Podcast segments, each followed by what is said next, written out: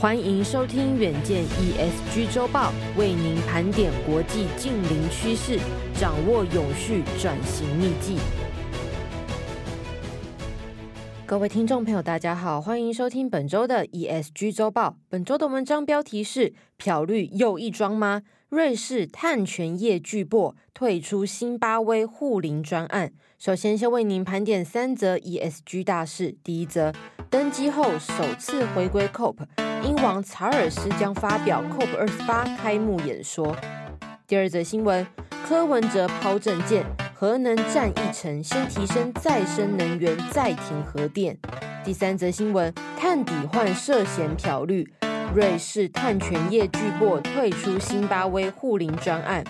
首先，先来听第一则新闻。COP 二十八即将在十一月底登场，英国国王查尔斯三世也将发表 COP 二十八开幕演说，这会是他登基以来首度重返气候舞台。此外，他也将在 COP 二十八会见各国领袖，预计参加 COP 二十八商业与慈善气候论坛，推广他从尚未登基时就一直倡议的永续市场倡议。二零二一年在英国苏格兰格拉斯哥举行的 COP 二十六中，查尔斯三世虽然尚未登基，也以威尔斯亲王的身份发表开幕演说，呼吁世界领袖要采取战争应对模式处理气候危机。而在二零一五年法国巴黎的 COP 二十一中，他也呼吁世界各国领袖投入更多的预算，不只是数十亿美元，而应该是兆元等级。去年呢，查尔斯三世原本有意参加在埃及举办的 COP 二十七，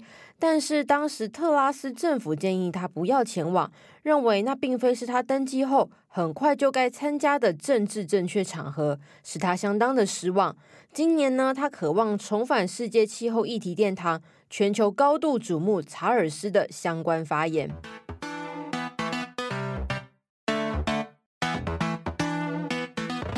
第二则新闻，民众党总统参选人柯文哲十一月一号举行提出近零碳排、永续未来气候政策记者会，提出二零三零的能源占比规划为燃气百分之四十五，再生能源百分之三十，燃煤百分之十五，核能百分之十。他呼吁民进党总统参选人赖清德出来讲，二零二五一定要非核家园，保证会被电到死。此外呢，他认为政府应该设置跨部门的气候永续委员会以及气候永续转型基金，邀集产官学研及公民团体，以国家永续发展为目标，制定策略，定期检视减碳效果，透过转型基金来鼓励再生能源研发，提高绿色创新技术投资。至于每逢选举就备受争议的能源议题，柯文哲强调。能源不应该被意识形态绑架。台湾除了应该降低进口能源的依赖程度，也提出核二、核三应该延役，核四呢则要安全总体检。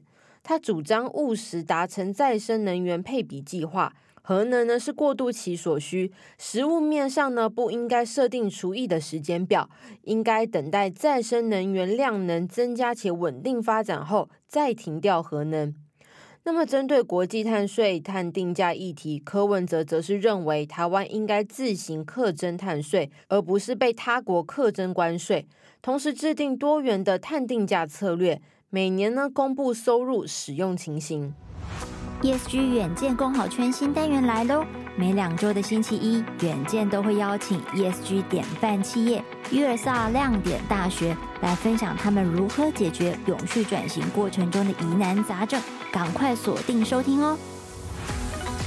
第三则新闻是十月二十八号，全球经营碳抵换额度买卖的指标企业瑞士南极碳资产管理公司宣布终止与碳绿色投资的合约，并且退出在非洲新巴威的卡瑞巴减排专案。卡瑞巴减排专案是全球最大型的森林保育项目之一。目的呢是减少开发中国家森林滥发以及森林退化所产生的排放，而卡瑞巴专案目前用以保护辛巴威北部大约七十八万五千公顷的林地，包括福斯汽车、雀巢、巴黎莱雅科技等数十家跨国大厂都从卡瑞巴专案购买碳抵换额度。二零一一年以来，已经卖出三千六百万吨的碳信用额度，也就是碳权。那么，根据外媒披露，卡瑞巴专案的气候效益被高估至少五倍，提拨给新巴威实际负责防止森林砍伐的资金，也低于南极碳资产公司和碳绿色投资所标榜金额，涉嫌非法漂绿。全球最大碳权认证机构 Verra。上周已经宣布对南极碳资产管理公司发起调查，而南极碳资产公司则否认指控，表示愿意全力配合调查。卡瑞巴专案爆出漂绿的嫌疑，可能对碳市场带来负面冲击，影响碳市场的活跃。不仅如此，也可能破坏市场里的碳缓冲库机制。碳缓冲库呢，是业内的行话，指的是每项专案或者是计划必须提拨一定的抵换额度作为缓冲使用，以补偿因非人为的自然灾害间接产生的碳排，例如火灾、干旱等等，确保减排效益不会因为天灾而失控。以上就是今天的 ESG 周报。如果你喜欢远见 Air，欢迎赞助或是留言给我们。如果想了解更多细节，欢迎参考资讯栏的连接。最后，请每周锁定远见 Air，帮我们刷五星评价，让更多人知道我们在这里陪你轻松聊财经、产业、国际大小事。下期再见，拜拜。